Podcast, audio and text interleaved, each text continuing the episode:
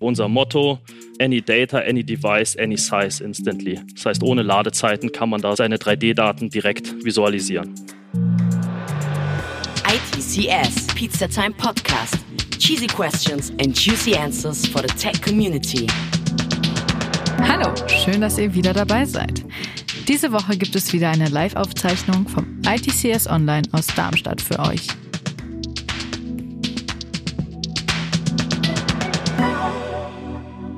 Woher weiß man, wie zum Beispiel ein Teil eines Autos ausgewechselt wird?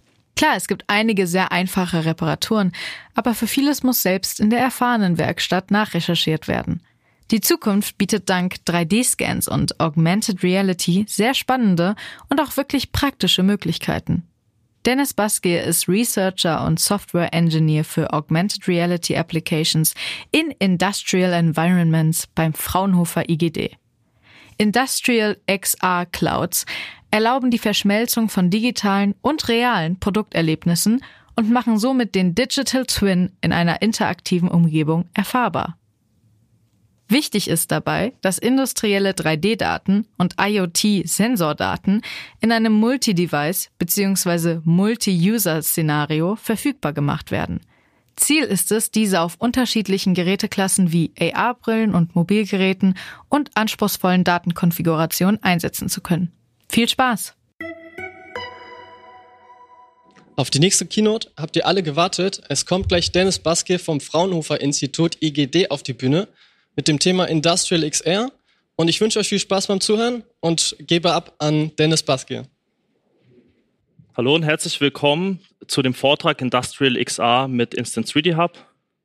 Mein Name ist Dennis Baskier. Ich bin Software-Ingenieur am Fraunhofer IGD in der Abteilung Visual Computing System Technologies.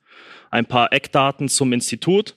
Das Fraunhofer Institut für Computergrafik ist eins der weltführenden Forschungsinstitute für angewandte Visual Computing. Wir haben über 200 Mitarbeiter, jeweils verteilt in fünf Standorten. Das wären Darmstadt, Rostock, Kiel, Graz und Singapur. Und was machen wir in unserem Institut? Unsere Leitthemen sind die folgenden, drei beziehungsweise vier. Auf das letzte werde ich nochmal explizit eingehen. Das erste ist die Digitalisierung im Zeitalter von Industrie 4.0. Hier sind unsere Themenbereiche, dass wir einfach der Industrie helfen, verschiedene Prozesse zu digitalisieren, auch die reale Welt in digitalen Medien umzusetzen. Das heißt, 3D-Scanning ist eins unserer Kernthemen. Im zweiten Bereich geht es um die Digitalisierung im Gesundheitssektor. Dort ist ein Kernthema zum Beispiel die Visualisierung von Informationen von Patientendaten oder Krankheitsverläufen. Hier ist das Stichwort Informationsvisualisierung. Das dritte Thema bezieht sich auf Smart City. Dort helfen wir bei der Digitalisierung der Stadtplanung beziehungsweise Digitalisierung der Stadt selbst. Auch hier das Stichwort Smart Living ist auch etwas, ein Themenbereich, an dem wir arbeiten.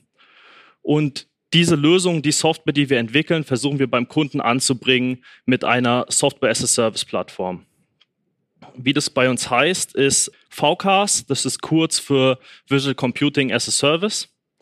Hier wollen wir eine Plattform bereitstellen, entweder direkt beim Kunden auf der Infrastruktur oder auf öffentlichen Cloud-Diensten, wo wir unsere Softwarelösung anbieten in Form von Microservices. Der Vorteil dabei ist, dass wir Updates oder neue Software dynamisch einspielen können, wenn sie da ist.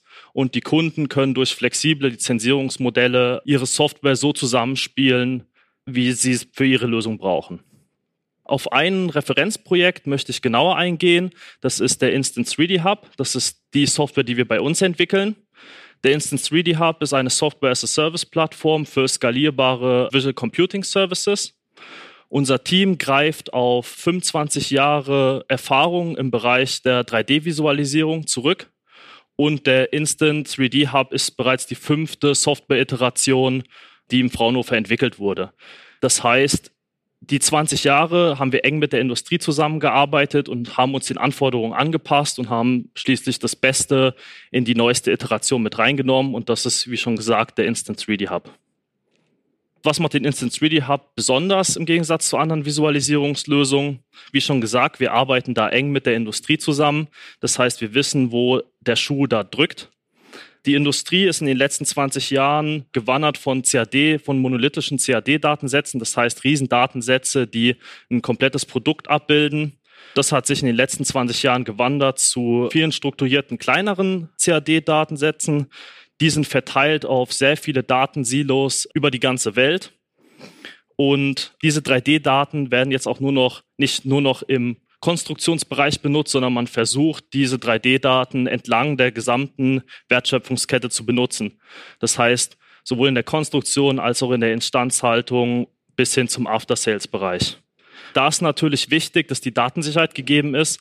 Nicht alle Menschen, die mit diesen 3D-Daten interagieren sollen, dürfen auf alle zugreifen. Selbst innerhalb eines Unternehmens ist es nicht gegeben. Das heißt, da haben sich die Sicherheitsanforderungen verändert. Die zweite Variable, die sich verändert hat in den letzten 20 Jahren, sind die Geräte, auf denen CAD-Daten visualisiert werden. Während man am Anfang die Ingenieure noch auf größeren Workstations gearbeitet haben, wandert das jetzt immer mehr zu mobilen Geräten, das heißt Laptops, Smartphones, Tablets, bis hin zu Head-Mounted Displays für den VRA-Bereich und diese haben natürlich verschiedene Anforderungen. Das heißt, wenn wir jetzt das Head-Mounted Display zum Beispiel nehmen, hat das eine Anforderung von 120 Hertz beim Rendering. Ansonsten wird den Benutzern schlecht oder es gibt andere Nebeneffekte. Und das ist gar nicht so leicht unter ein Dach zu bringen, damit das den Anforderungen entspricht. Was die Industrie gerade macht, ist, viele Zwischenprozesse zu erschaffen, die das ermöglicht, verschiedene Datensätze auf verschiedenen Geräten bereitzustellen. Allerdings geht hier meistens die Prozesssicherheit verloren. Und hier versuchen wir mit dem Instant 3D Hub ein vollautomatisches System bereitzustellen, was das den Benutzern ermöglicht, alle Daten auf allen Geräten zur Verfügung zu stellen. Und hier auch unser Motto, any data, any device, any size instantly. Das heißt, ohne Ladezeiten kann man da seine 3D-Daten direkt visualisieren. Ähm, was sind unsere Key Features der Software? Neben der bereits erwähnten 3D-Visualisierung, darunter gehört auch High-Quality-Visualisierung, also der Bereich Physical-Based Rendering versuchen wir abzudecken. Bieten wir Tools zur Datenexploration an, denn 3D-Daten haben nicht nur die 3D-Geometrie gespeichert, sondern auch verschiedene Metadaten. Das können Seriennummer sein zur Identifikation der Einzelteile beziehungsweise Topologieinformationen. Daneben bieten wir noch klassische DMU-Funktionalitäten an, wie Messung, Doppelmessung, Einzelmessung, Messung von Bohrlöchern, Radien, Winkel. Und neuerdings kombinieren wir das halt für XR, also für AR und VR, dass man diese Funktionalitäten darauf übertragen kann. Und das alles noch gleichzeitig in kollaborativen Szenarien. Das heißt, Menschen können durch das Internet zusammen in einer 3D-Session arbeiten und diese Arbeit letztendlich auch persistieren und zu einem späteren Zeitpunkt wieder eintauchen und weiterarbeiten. Und wir setzen hier auf Standards. Der Nutzer ja vereinten API an. Das heißt, der Nutzer soll meistens Browser-Standards benutzen. Wir supporten auch Bindings für Java oder native Umgebungen. Aber alle diese Features kann er quasi in seiner Applikation zusammenbauen, so dass er seine Applikation so bauen kann, wie es seinem Nutzen entspricht. Welche Use Cases haben wir bereits abgedeckt? Das hier ist ein Subset des letzten Jahres. Wie man hier auch gleich sehen wird, geht es entlang der Wertschöpfungskette. Der erste Use Case ist im klassischen Maschinenbaubereich, ein Elektromotorhersteller. Das Interessante an dem Elektromotor ist, wenn er hergestellt wird, hat er schon bereits viele IoT-Sensoren, also die ihre Daten in die Cloud hochladen können, verbaut. Das heißt, das geht über Temperatursensoren, Spannungssensoren, Umdrehungssensoren. Diese Daten stellt der Motor, wenn er läuft, bereit. Und jetzt haben wir mit Instant 3D Hub eine Lösung geschaffen, wo wir die 3D-Daten, die Geometrie mit den Sensordaten vereinen können. Das heißt, an dem jeweiligen Teil werden die Sensordaten angezeigt. Und dann gehen wir auch noch einen Schritt weiter. Und zwar, wenn die Sensordaten nicht im Kennungsbereich sind, dann kann die Software auch eine Warnung aussprechen und kann automatisiert einen Reparaturleitfaden aufrufen, so dass der Service-Mitarbeiter weiß, wie er diese Störung beheben kann. Und das kombinieren wir mit XR, das heißt, direkt an dem Gerät sieht der Service-Mitarbeiter, wie er das Teil reparieren kann. Das zweite Beispiel, das kommt aus dem Maschinenbau im Engineering-Bereich, also am Anfang der Wertschöpfungskette. Das ist der klassische Review-Prozess. Wie das bisher abgelaufen ist, ist der Konstrukteur erstellt ein Teil Und jetzt, nachdem er das konstruiert hat, geht es durch verschiedene Stationen durch, bis es produziert wird. Das heißt, da könnte jetzt als erste Station ein Simulationsprozess drüber laufen, das heißt Spannungssimulation oder Temperatursimulation. Fällt dem Kollegen was aus, dass das Teil nicht so perfekt ist, wie es sein sollte. Das heißt, er malt auf dem 3D-Teil oder annotiert Sachen. Und wie der Prozess dann ausgesehen hat, ist, der Kollege macht in seiner proprietären CAD-Software einen Screenshot von dem 3D-Modell exportiert es nach PowerPoint, fängt jetzt im PowerPoint an, auf dem Screenshot rumzumalen bzw. Annotationen anzuheften, verpackt das PowerPoint wieder, sendet es dem Kollegen per E-Mail und der Kollege nimmt es jetzt auf und arbeitet weiter. Das ist ein ziemlich aufwendiger Prozess und außerdem kann man das auch nicht nachverfolgen, wer da an was gearbeitet hat. Das heißt, hier ist im Projektmanagement schwer zu sagen, an welcher Stage sich das Produkt gerade befindet. Und hier haben wir eine Lösung, eine interaktive Lösung geschaffen. Das heißt, jetzt können die Ingenieure interaktiv mit dem 3D-Modell ihren Review-Prozess durchführen. Das heißt, sie können auf dem 3D-Modell malen bzw. annotieren. Die Einzelschritte werden gespeichert und können wieder rückgängig gemacht werden zu jedem Zeitpunkt. Das kann persistiert werden. Man kriegt dann einen Link raus, den kann man per E-Mail versenden oder in einem Projektmanagement-System anbinden. Der nächste Kollege kann direkt an dem Arbeitszustand ansetzen und seine Annotation anheften und zu jedem Zeitpunkt ist nachvollziehbar, welcher Kollege was gemacht hat.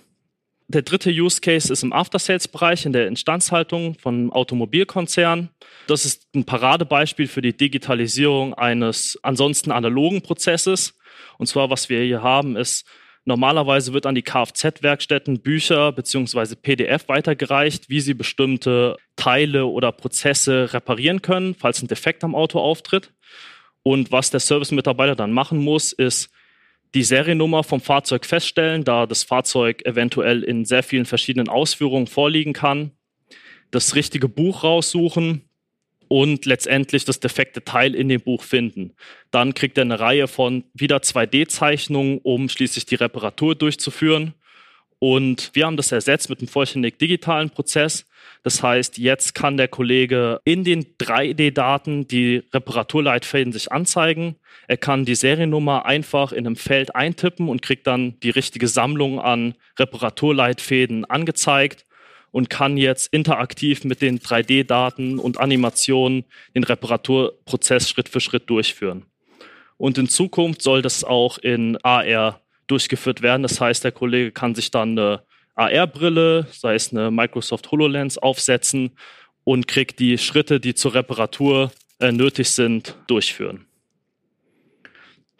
Wie gesagt, das war nur ein Subset von unseren Projekten. Wir haben noch wesentlich mehr Projekte.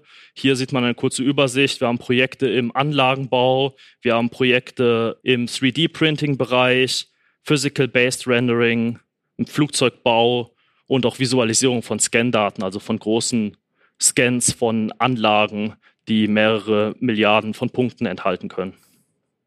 Und wenn man bei uns arbeitet, hat man auch mit sehr vielen externen Unternehmen zu tun. Das zieht sich auch wieder durch die Wertschöpfungskette durch von verschiedenen Branchen entlang der kompletten Kette. Darunter sind Produzenten, Zulieferer, Dienstleister bis hin zu ja, die Bereichen im After-Sales-Bereich wie Instandhaltung oder Marketing, die die CAD-Daten konsumieren und unsere Software dadurch benutzen. Zu guter Letzt wollte ich Ihnen vorstellen, wie die Software dann aussieht, wenn sie aktiv ist. Hier sehen wir einen kompletten CAD-Datensatz im Automobilbereich. Dieser Datensatz besteht aus 4000 Einzelteilen, die jeweils in 3000 Einzelfiles verpackt worden sind. Insgesamt kommt man dann auf einen 10 GB großen Datensatz. Und dieses Video wurde aufgenommen auf dem MacBook ohne Grafikkarte. Das heißt, es ist so das durchschnittsmobile Gerät. Und man wird jetzt gleich sehen, dass das Auto quasi instantan lädt. Man sieht so ein kleines Nachladen. Das erinnert an Google Maps. Das heißt, wir legen Wert auf die Instantanität, aber riskieren quasi Fehler, die sehr schnell wieder refined werden. Und der Datensatz ist komplett, also man kann bis auf die kleinste Schraube, bis auf das kleinste Element runtergehen und kann dann Messungen durchführen. Und das alles auch gleichzeitig in XR auf verschiedenen Geräten. Das zweite Video ist jetzt unsere XR-Integration. Das heißt hier wieder der Motorenhersteller, wie man die XR-Funktionalitäten nutzen kann. Hier auch wieder ähm, als Hinweis, die Daten liegen nicht lokal auf dem Gerät vor, auf dem iPad, sondern kommen direkt aus dem PLM-System, ohne Datenreduktion dazwischen, wird sofort geladen. Man kann die Daten nun ja, sich in der klassischen 3D-View anschauen, kann durch den kompletten Strukturbaum iterieren, wie das die Ingenieure kennen, Metadaten auslesen, an- und ausschalten, markieren, Messungen durchführen und letztendlich kann man mit einem Knopf in die AR-View wechseln und kann jetzt den digitalen Datensatz mit der echten Welt quasi augmentieren und kann dieselben Funktionalitäten, die ich schon erwähnt hatte, auch in XR durchführen. Das heißt, man kann das Teil vor sich auseinanderbauen, Schnittebenen reinlegen, kann jetzt ja Überprüfungsprozesse durchführen, soll Ist-Vergleich visuell und kann dabei auch noch den Kollegen über einen QR-Code mit reinholen, der denselben Kamera-View einnehmen kann. Das heißt, er kann auch Remote Assistance mäßig einem Hinweise geben, was er machen soll. Und das alles auf verschiedenen Geräteklassen. Hier sieht man jetzt noch dasselbe Beispiel auf der Microsoft HoloLens. Das heißt, man scannt den QR-Code und kann jetzt einfach mit dem Head-Mounted Display loslegen. Das heißt, jetzt hat man auch noch den 3D-Bezug von beiden Augen und kann in das Modell eintauchen. Gut, und nun wäre ich auch schon beim Ende angekommen. Vielen Dank für die Aufmerksamkeit. Wir sind immer auf der Suche nach neuen Talenten und auch besonders nach Quereinsteigern. Von daher, wenn Interesse besteht, E-Mail oder ich bin auch im Chat verfügbar für weitere Fragen. Vielen Dank. Mega, mega, mega. Danke, Dennis, für den Vortrag. Zum Schluss habe ich noch drei wichtige Fragen mitgebracht, die uns okay. interessiert haben. Und zwar, woran arbeitet ihr gerade? Wir arbeiten gerade natürlich immer an der Optimierung, dass die Visualisierung noch schneller wird auf noch kleineren Geräteklassen. Gerade die AR-Geräte sind da eine Challenge, weil die komplett autonom funktionieren. Das heißt, sie haben nicht die Processing Power wie jedes Handy, sondern eher weniger.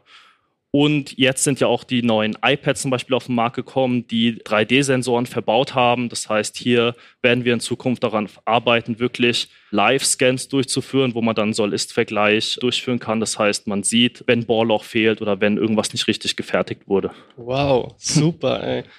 Dann haben wir noch die Frage, wie ihr mit der aktuellen Lage umgeht. Ja, also da kann ich auch noch mal ein großes Lob an unsere Institutsleitung aussprechen. Also so von der IT funktioniert alles super. Wir hatten kein Problem mit dem Switch aufs Homeoffice. Und für unsere Software selber haben wir im Gegenteil, was wir erwartet haben, eigentlich einen Zuwachs an Interesse gewonnen, weil gerade dieses Kollaborationsthema halt jetzt super präsent ist. Mhm. Das heißt, die Leute wollen auf ihren schwachen Maschinen im Homeoffice so arbeiten. Sie haben ihre Workstations nicht zur Verfügung und das spielt natürlich äh, eine große Rolle für uns, dass wir da jetzt noch mehr Zeit rein investieren. Hört sich mega an. Ja. Dann würden wir noch gern wissen, was die Anwendungsgebiete sind von XR. Ja, die Anwendungsgebiete, die sind sehr vielfältig mit so einer Software, die wir haben. Und zwar haben wir Anwendungen in der Warenannahme, um zu überprüfen, ob ein Teil richtig gefertigt wurde von einem externen Hersteller, ob alle Bohrlöcher an der richtigen Stelle sind ja, in dem After-Sales-Bereich, was ich bereits erwähnt habe, so Digitalisierung von Reparaturleitfäden, das ist natürlich das Paradebeispiel, dass man in Zukunft eine Brille aufsetzen kann und sieht, wie ein Teil ausgetauscht werden kann. Ja, und diese Kombination von der IoT-Sensorik, wo immer mehr Produkte auf den Markt kommen, die mehr von sich in die Cloud hochladen, dass man die visualisiert bekommt und daraus Schlüsse zieht, wie so Predictive Maintenance, damit man, bevor das Gerät kaputt ist, weiß, was ich austauschen muss, um das zu verhindern. Mega, da freue ich mich schon drauf. und da bedanke ich mich für den Vortrag und noch einen schönen Tag. Vielen Dank. Beim Zuhören wurde mir sehr schnell klar, dass die Zukunft in vielerlei Hinsicht gar nicht so weit entfernt ist. Ich setze meine Brille auf und kann jedes Kleinteil genau bestimmen. Bald kommen unsere IKEA-Anleitungen direkt auf die Brille. Ich hoffe, ihr fandet es auch so spannend und wenn ja, dann schreibt uns doch auf Instagram oder Twitter und bewertet uns auf Apple Podcasts. Damit verabschiede ich mich auch wieder, setze leider meine normale Brille ab und wünsche euch noch einen schönen Tag. Ciao. ITCS, Pizza Time Podcast.